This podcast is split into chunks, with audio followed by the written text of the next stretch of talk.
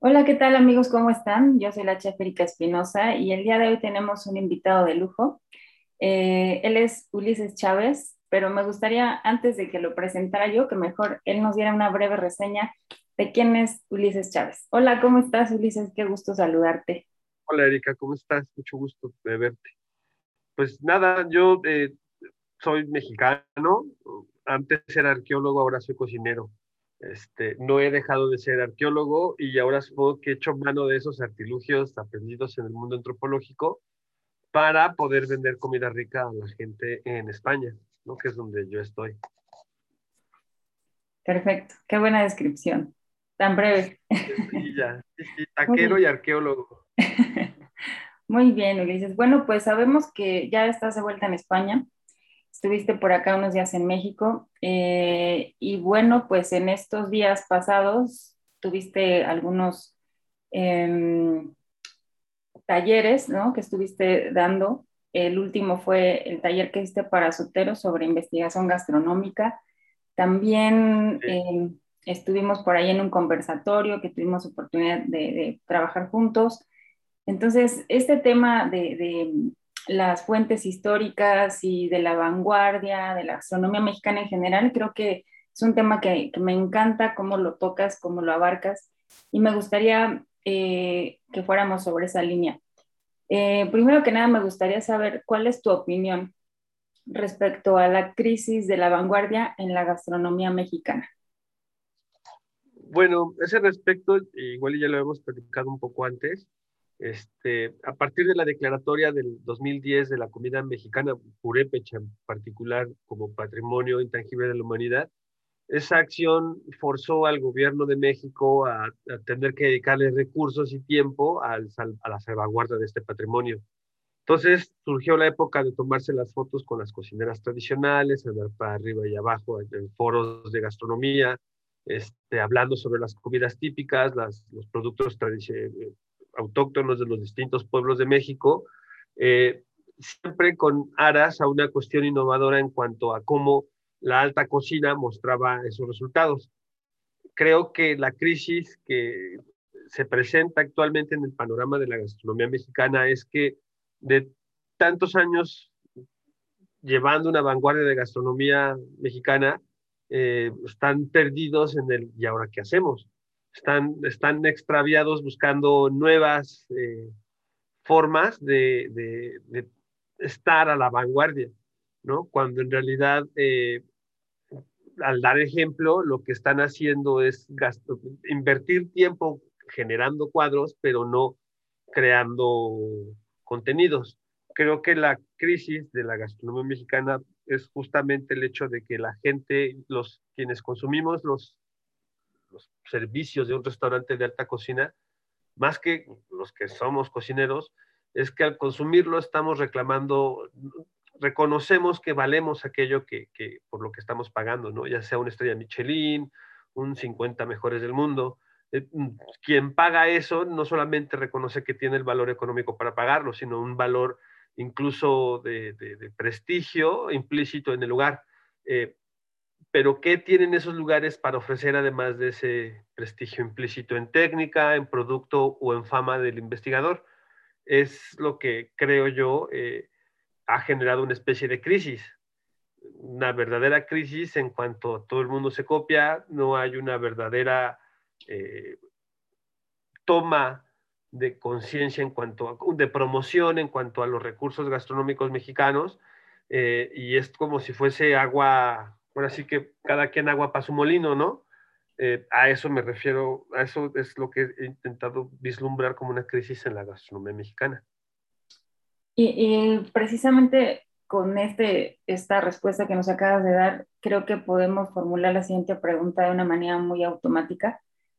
Eh, sabiendo todo esto, ¿cuál sería tu propuesta precisamente para cubrir esa necesidad de gastronomía de contenido? Eh, justamente eso.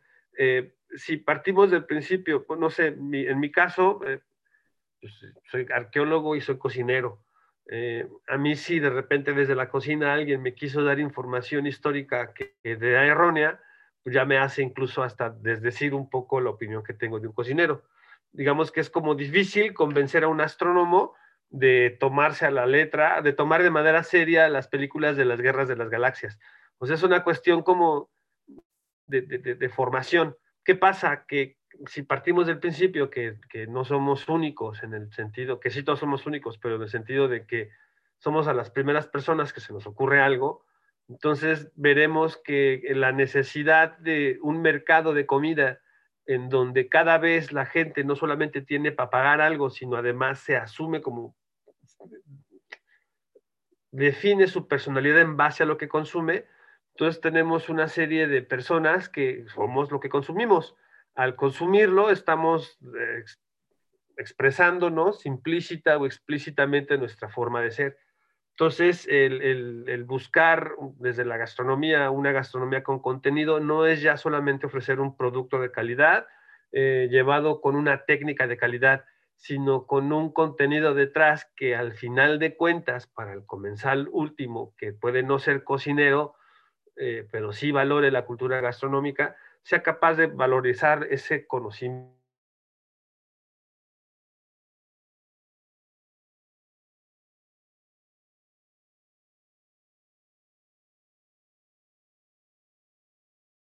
nuevo que no tiene. Utilizar a las fuentes de elaboración de ciertos alimentos. De dónde parte el 16 y parte de principios del 17, sucede en Europa, bueno, en España precisamente lo que se llama el, siglo de oro. Estoy convencido que el siglo de oro español, que es como su mayor momento de auge, cuando, fueron un imperio, se debe gracias a que lo construyeron sobre las ruinas de América en ese entonces. Entonces, en este intercambio de fuerzas, de, productos, materiales, de conocimientos, el siglo de oro español trajo un montón de novedades al mundo europeo, que fueron todas registradas. En estos viajes eh, de reconocimiento de América, los españoles lo hacían en términos, y europeos en general lo hacían en términos explicativos a su cultura europea. Qué estoy viendo, dónde está ubicado, a qué se parece, qué se come, a qué sabe, si, si, si, a qué me recuerda, una serie de informaciones que de que de buenas a primera al lector final, supuesto en ese entonces como gente letrada, porque los libros se hacían para gente que quería, que debía leerlos, el rey, el marqués, el, el, el, el abade, gente docta, eh, no era para todo el mundo, entonces estamos hablando de un conocimiento de carácter estratégico, todo este, toda esta serie de información contenida en los libros, que insisto, no solamente eh, de cuánto miden las personas, qué comen o cómo es el medio ambiente en donde están, sino algunos bosquejos de información hablan sobre cómo se cocina cierta cosa, eh, esta fiesta, a qué se parece, eh, y comparaciones que permitían a la gente ilustre del siglo XVI en Europa eh, tener un referente comparativo de un mundo que no conocían. Creo que esa información está ahí disponible, existe desde hace siglos, literalmente, y creo que es la, desde mi disciplina como arqueólogo el recuperar esa información y ponerla en práctica desde una perspectiva gastronómica, enriquece el discurso del plato que formulas, o sea, enriquece tu discurso gastronómico, ya no solamente en la calidad del producto, que ya eh, asumimos es local, tiene un origen eh, propio, autóctono, o sea, ya, ya la, gastronomía mexicana se fundamenta básicamente en el etnocentrismo de sus productos, entonces el tener en cuenta este etnocentrismo con base al estudio de las fuentes que pueden referirnos a información de estos productos, eh, vincula ese etnocentrismo a un pasado centenario, histórico, ancestral. Que el cocinero sepa traslapar esta información en un libro a un contexto en la mesa, eh, a un cliente que se asume, que, que si ya tiene para pagarlo, se asume que tiene el conocimiento para disfrutarlo, entonces tendrías a un cliente que eh, no sé, como el, aporte de tu experiencia gastronómica es más cualitativa. No solamente es la comida como comí rico y, lo recuerdo por tal y cual, sino porque la experiencia me enriquece a mí como individuo. Comiendo aquí, disfrutándolo, o sea, ya, me imprime esa especie de prestigio eh, docto que la gente en época moderna quiere tener y que solamente se consigue pues educándose, ¿no? Yendo a la escuela o no yendo, siendo, auto, siendo autómatas, o sea, vaya, propio, pero sí se valora, vivimos en un mundo que valora mucho el conocimiento y le da, como siempre, un valor importante a ello en cada una de las expresiones que tenemos, eh, desde hasta la cocina, ¿no? Entonces, mi propuesta de gastronomía de contenido sí va mucho en, el sentido de ofrecer al cliente último, eh, en este hilo discursivo, que es la experiencia gastronómica que vendemos, eh, una manera más mm, sabrosa de digerir un montón de información. ¿no? Digamos que el lubricante es la comida, ¿no? Pero dichas las cosas, no sé, tienes un buen servicio en mesa, un buen camarero, un buen mesero que te es capaz de transmitir toda esta información histórica eh, relevante, porque luego la gente también pasa esto. El, el, mundo occidental en México ha separado ese mundo occidental mexicano del mundo no occidental mexicano, que sí existe, se le conoce como México profundo incluso. Entonces, de repente, el México occidental supone que estos conocimientos del México profundo son lejanos y ajenos. Entonces, un buen servicio en mesa, cuando tu propuesta de gastronomía con contenido la vacías bien del producto a, la, a la transformación, es que tu cliente último sea capaz de reconocerlo, ¿no? Y, se ven solo y, tu se vuelve un facilitador de impresiones.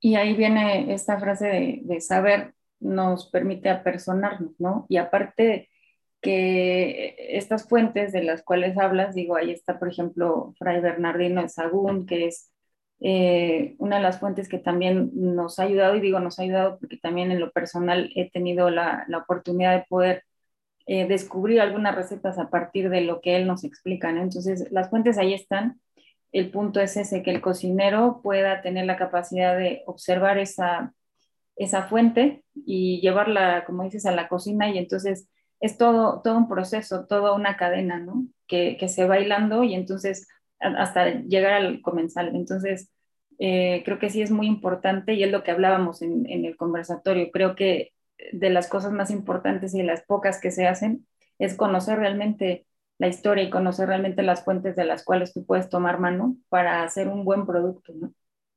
Eso es justamente el, motivo por el cual la gastronomía mexicana está en crisis. O sea, el generar un conocimiento nuevo ha estancado esa misma creación de conocimiento y el no voltear a ver a los saberes que existen en libros muy, muy viejos ha hecho que no, no tengan que contarle a la gente. Finalmente sí, la comida está deliciosa, sí, tu menú es exquisito y sí, seguramente el por qué tú me vendas a mil por ciento el valor de este mezcal en tu restaurante, que si lo estuviese consumiendo en la Sierra Chontal de Oaxaca, es porque no estoy en la Sierra Chontal de Oaxaca, ¿no? O sea, es, es transportar lo mejor de lo mejor de donde quiera que esté a un punto. Eso es básicamente a donde han resumido muchos lugares en la, en México, restaurantes, eh, su, apuesta por la autenticidad, el producto per se, y esperar que el cliente lo valore eh, al producto per se, cuando no todo el mundo es, si bien a todos nos gusta comer, no todo el mundo le interesa la cultura gastronómica, que es lo que también hay que darle un énfasis, a, la cultura que genera la gastronomía. ¿no? Somos, es, la, cultura gastronómica es el enlace entre la magia y la ciencia. Entonces, este, eh, lo que podríamos hacer a partir de tener esto en cuenta eh, es algo que, la que muchos cocineros en México no, no miran, ¿no? No, hacen este vínculo entre magia y ciencia e historia, porque además es una de las cosas más antiguas que hemos hecho en la humanidad, cocinar. Exacto, y aparte es algo que ya está ahí, ¿no? Que solamente es como desempolvar un poco y observarlo y decir es que esto es lo que yo tengo que generar como contenido, precisamente, ¿no? Y, y ahí va la otra pregunta. ¿Qué es lo que opinas tú respecto a la cocina moderna ¿eh? con estos platillos y mezclas que, que no se habían visto antes, em, como introducir, por ejemplo, elementos de la tienda a los platillos mexicanos tradicionales. ¿Qué opinas tú de eso? Pues la gastronomía es, un ámbito sumamente sutil eh, y, la línea delgada entre lo fino y lo ridículo realmente a veces eh, no se nota. Es tan fina que es imposible notarla.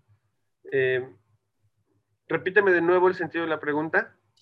¿Cuál es tu opinión respecto a la cocina moderna con estos platillos y mezclas que de pronto antes no se habían visto, pero que introducen elementos de la tienda, ¿no? Platillos mexicanos tradicionales. Lo, eso, eh, en esta crisis mm, creen que innovar es poner dos cosas que conocen por separadas, pero que no necesariamente juntas habían tenido sentido. Los tamales de gansito, por ejemplo, que son súper de moda y todo, pero maldita sea, es un tamal de gansito, hazlo de otra cosa. O sea, apela al, insisto, la delgada línea entre la educación culinaria y ser kitsch es esa, es esa, es, literalmente tener esos factores en cuenta. Eh, pues insisto que vivimos en un mundo cada vez más educado. Durante los últimos 30 años se valoró casi ininterrumpidamente que todas las generaciones de adolescentes fuesen formadas en un contexto universitario. Entonces tenemos quizás a las generaciones mejor preparadas y más desempleadas como jamás se había tenido en la historia con una licenciatura más, con una licenciatura menos, un posgrado más, un posgrado menos. México vive eh, con una excelente eh, salud eh, de educación pública en la sociedad. Insisto, entre eso y el Internet, que acerca toda la información que aprendiste en el colegio de manera más puntual porque te hace llegar a la fuente directa, ahora todos creemos saber de todo ¿no? Ya todos sabemos cómo es el clima en la isla de Ometepe, en el lago Cocibolca, en Nicaragua, sin haber ido ahí, solo basta ver el, internet, ver un par de fotos. Creo que eh, esa audacia en cuanto a lo que quieres ofrecer como experiencias nuevas sin haberlas tú vivido, eh, se traduce en llevar eh, mezclas muy raras como esas tortas hechas con concha, ¿no? O sea, como la guajolota hecha con una concha y dices, Dios, o te creo una rosca de tacos, el de, esa te la, te la compro, lo de una rosca de tacos, ¿no? O un racimo de flores de tacos el 14 de febrero, porque eso lo vemos en un enfoque, insisto, kitsch, que nos gusta. O sea, sí reconocemos el aporte de México a la cultura popular mundial con lo naco.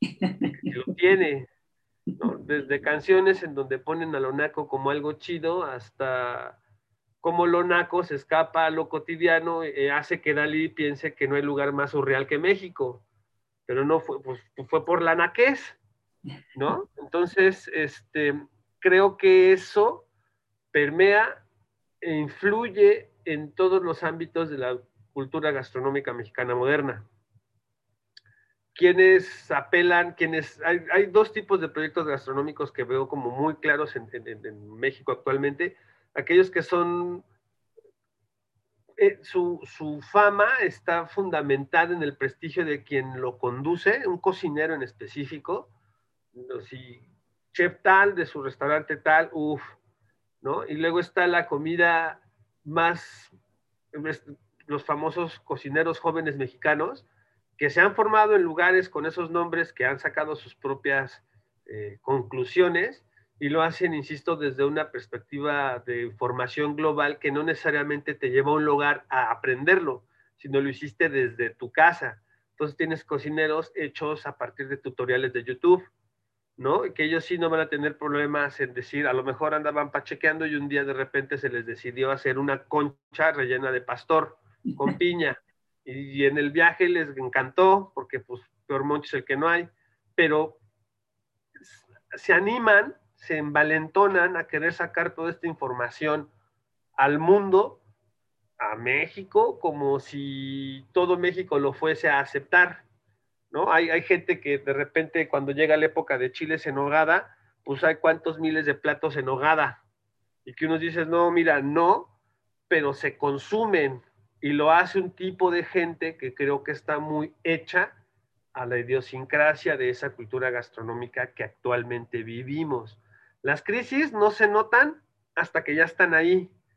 Y creo que es precisamente el que no se den cuenta que estamos viviendo una crisis de contenidos en la gastronomía mexicana, lo que les confunda eh, innovando desde lo ridículo. Insisto, platos, cosas raras que, no sé, el, el, té matcha de, nogada, eh, de edición especial, cosas que cuando, si vemos, por ejemplo, insisto, te pongo el ejemplo nuevamente, un, tamal de gansito y la gente flipa, pero si de repente vemos que los tamales son tan viejos como vieja es la cultura maya, y pensásemos en cuántos tamales los mayas en su momento podían comer y ya no se comen porque ya no hay quien los haga, porque desaparecieron, entonces tendríamos eh, una mayor apuesta de lo nuevo en aquello que ignoramos ya existía. Más que apostarle a lo nuevo de crear cosas que no sabemos si van o no van. O sea, la novedad estaría, habría que, habría que cambiarla de, la novedad que tiene lo nuevo a la novedad que produce el saber que desconocíamos algo insisto, ¿no? Los mayas con sus cosas hace dos mil años, ahora sabemos que tenían ciertas cosas que ilustran en su arte como comidas que no conocemos. Vayamos allá, a eso que no conocemos y sabíamos y sabemos que en su momento tuvo que ser tan cotidiano y tan popular como las guajolotas. Y es que imagínate un contexto donde tú puedas ofrecerle al cliente un platillo que se comía hace 500 años, ¿no? Entonces es que esto ya se comía, o sea, y, el mismo impacto te puede causar eso, de decir, esto es lo que se comía el abuelo de mi bisabuelo, de mi bisabuelo, a comerte el gansito, el tamal de gansito, ¿no? O sea, eh, son diferentes perspectivas, pero ya, yo creo que igual depende mucho de, de, la, de la idea que tenga cada cocinero, ¿no? Pero de que es necesario volver a las fuentes, o sea, yo creo que es un tema obligado en la escuela de gastronomía, independientemente de cómo hacer cortes, cómo hacer salsas, cómo hacer mezclas. Creo que un tema obligado debería ser este, ¿no? El origen, la fuente, porque... Justamente en la educación de gastronomía lo que me he dado cuenta, lo que cuando, cuando ven historia de la gastronomía mexicana, se detienen mucho en el producto local de insectos y autóctono de los pueblos indígenas modernos como un rollo de en el pasado. La comida prehispánica es eh, pulque, es este, bichos, es ciertos tipos de, de, formas, de procesos de cómo cocinar algo. Y luego se pasan a la colonial. No hay como una información tangible que permite, un relato tangible entre la descripción de algo que sabemos está ahí y, y un evento que entendemos como el, acto de comunión que es comer, ¿no? Ah, volviendo al tema de las fuentes, no solamente Sagún, hay otro montón de sacerdotes en su época, de, en ese mismo siglo, que escribieron sobre los lugares en donde habitaron y las descripciones siempre iban hechas a cómo es el medio ambiente, cómo, cómo son las fiestas o calendas de esta gente y qué hay en esas calendas, porque en esas fiestas, bueno, hay que erradicar la idolatría, ¿cómo, cómo, la, cómo la erradicamos reconociéndola? Entonces, para eso hay que conocerla y describirla. La fiesta de tal, en el mes de tal de esta gente, donde se comen tal y cual. Ya están mencionando un componente gastronómico que estamos ignorando. Se come tal y cual. Hay, en este ardid de los nuevos productos de la gastronomía mexicana, de repente la gente aplaudía que hubiera, no sé, eh, gusanos de maguey en una receta, en una sal de un algo, o hubiese amaranto de tal y cual en un plato.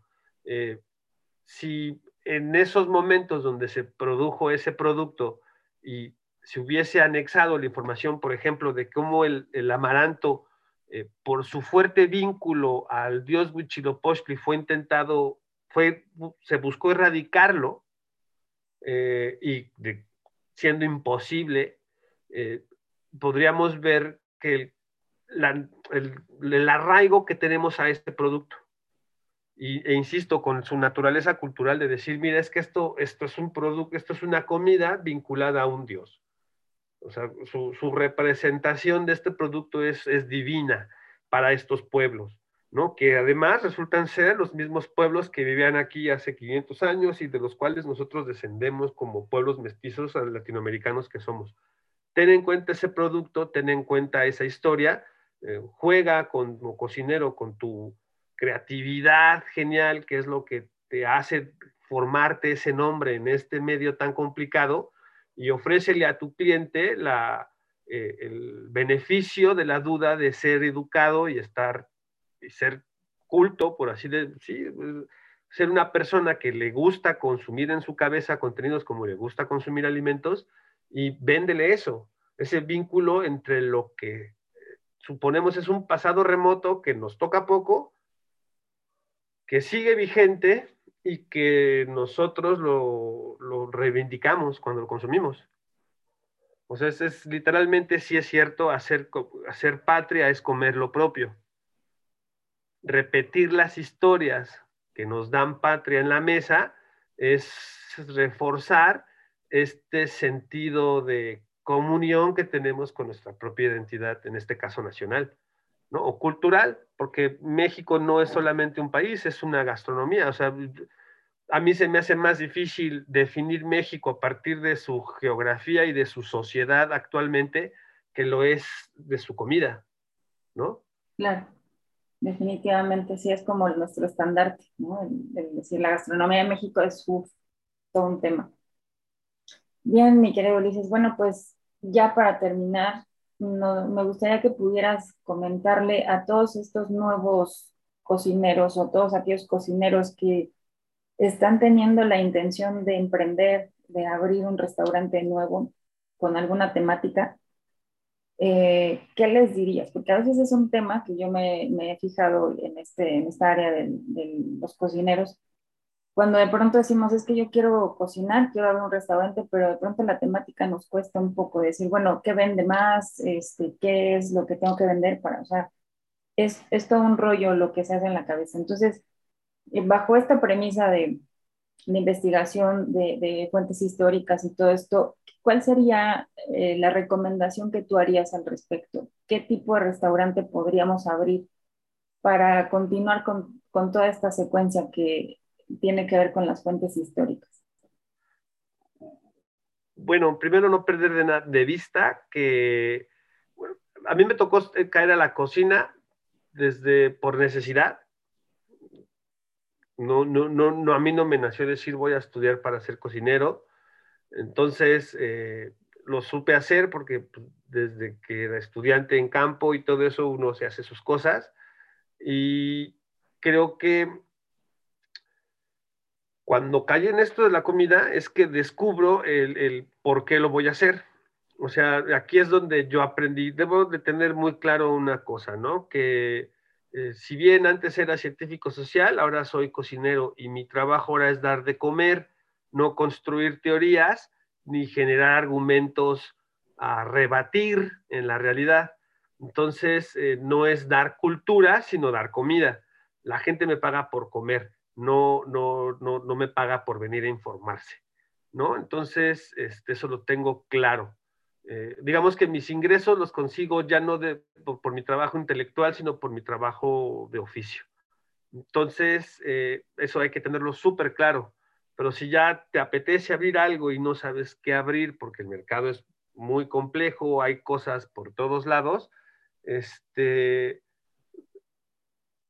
primero estudia tu mercado, ¿no? O sea, parte del principio que si tú eres una persona que entre más sabe, más se da cuenta que ignora más todavía, entonces saldrás a hacer una, un, estudio de mercado, ir a comer, ¿qué ofreces tú que no ofrezca nadie más y que puedas ir a comer?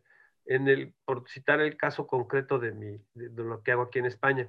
Yo vivo en un una provincia donde la cultura gastronómica es muy grande y es súper española. Eh, literalmente al abrir un restaurante de comida mexicana de sabores súper mexicanos, en realidad eh, fue como tirar un depredador de una tierra en otra donde no tiene competencia, porque eso me pasó, yo nunca he tenido competencia, no hay más mexicanos alrededor con los que pueda competir, de hecho fue la, el hecho de ser nuevo en un lugar que no lo era, lo que la gente hizo que me tomase en cuenta y de repente hay comida, hay tacos, burritos y cuanta cosa en la comunidad donde vivo, en lugares donde antes no lo sabía. A veces parece suerte, pero abrir lo que nadie ha abierto es una buena idea hasta que analizas el por qué nadie lo ha abierto. ¿no? ¿Por qué nadie ha abierto una, una, taquería de tacos de cabeza en donde se coman de cabeza los tacos? Pues porque no es eficiente. O sea, entiende que el que no lo haya hecho nadie no significa que es porque no se le haya ocurrido a nadie, a lo mejor sí, pero era mala idea. O sea, es, es, una albura lo que tienen que entrar. Entre mejor preparados estén, en cuanto a que saben qué es lo que quieren hacer eh, eh, y, mejor puedan gestionar un, este, un, control de daños si las cosas salen mal, es probable que adquieran mejor eh, idea de que pueden abrir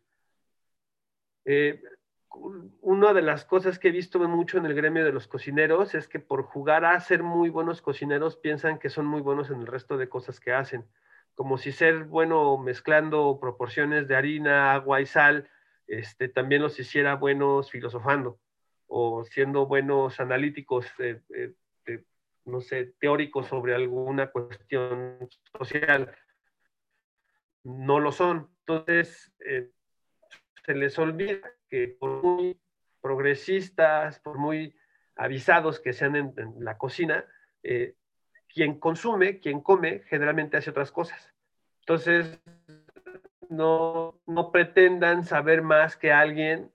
Eh, por ejemplo, si van a vender, no sé, un producto del mar y de repente les llega un, alguien en la mesa diciendo, no es que tú me estás vendiendo algo que no es, eh, no asuman que por ser cocineros saben más que quien no lo es. A lo mejor están lidiando con un biólogo marino que sabe exactamente lo que está comiendo. O un, en, mi pueblo hay un, se corre el rumor de lugares donde se come muy mal.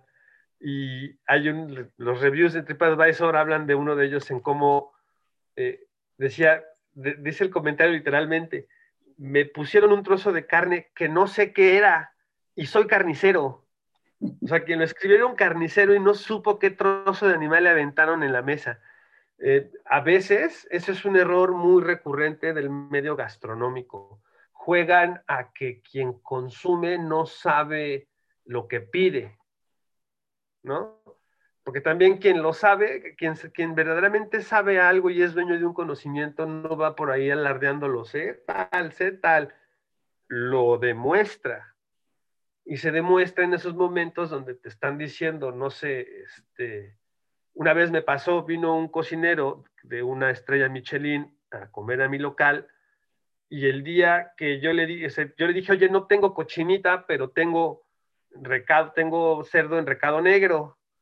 Eh, al parecer no lo escuchó y cuando me pidió cochinita y, y le puse el recado negro, me dijo, esto no es cochinita pues claro que no, te estoy diciendo que es regado negro, pero no me oyes, no me oyes, ¿no? Y por un instante, en realidad, el, el, malentendido sucedió porque pensó que yo le quería dar gato por liebre. Pues güey, ¿cómo te voy a dar? O sea, para empezar, a mí sí me puede el saber que si te, estoy dando, al ser, por mi formación académica, a mí sí me puede eh, falsear mis datos. Entonces, si te estoy vendiendo recado negro, eh, como cochinita, pues eso todavía hasta tiene triple delito yo como mexicano sabiendo cómo luce cada uno. ¿no? O sea, es hacer este tipo de aclaraciones constantes, no vendas lo, solo porque tú sí sabes qué es, no, no pienses que otra gente no sabe. ¿no? Porque no, parte del principio en tratar a tu gente, a tus clientes, como te gustaría que te tratasen a ti en la mesa. Creo que esa sería otra muy, muy buena eh, manera en cómo quien quiera dedicarse a hacer, quien quiera abrir un restaurante con propuesta, lo haga. ¿Cómo te tratarías a ti mismo? Claro, hay que partir de ahí. Muy bien, mi querido Ulises, pues ya el tiempo se nos está terminando. Y no me queda más que agradecerte. Eh, siempre es un gusto escucharte y, debatir sobre estos temas, sobre todo, que están totalmente eh, muy, muy, muy, este, van, van, muy de acuerdo con todo esto que está sucediendo en la gastronomía actual, que es importantísimo que la gente lo sepa. Entonces, te agradezco un montón que eh, estés ahora aquí con nosotros y bueno, pues nos estaremos viendo después. Te agradecemos mucho y seguramente nuestros lectores también van a estar muy agradecidos con esta información que nos acabas de dejar. Así que muchísimas gracias y cuídate mucho y nos estamos hablando pronto. Buenos días por allá, buenas tardes por acá. hasta luego. Hasta luego, chef, hasta luego.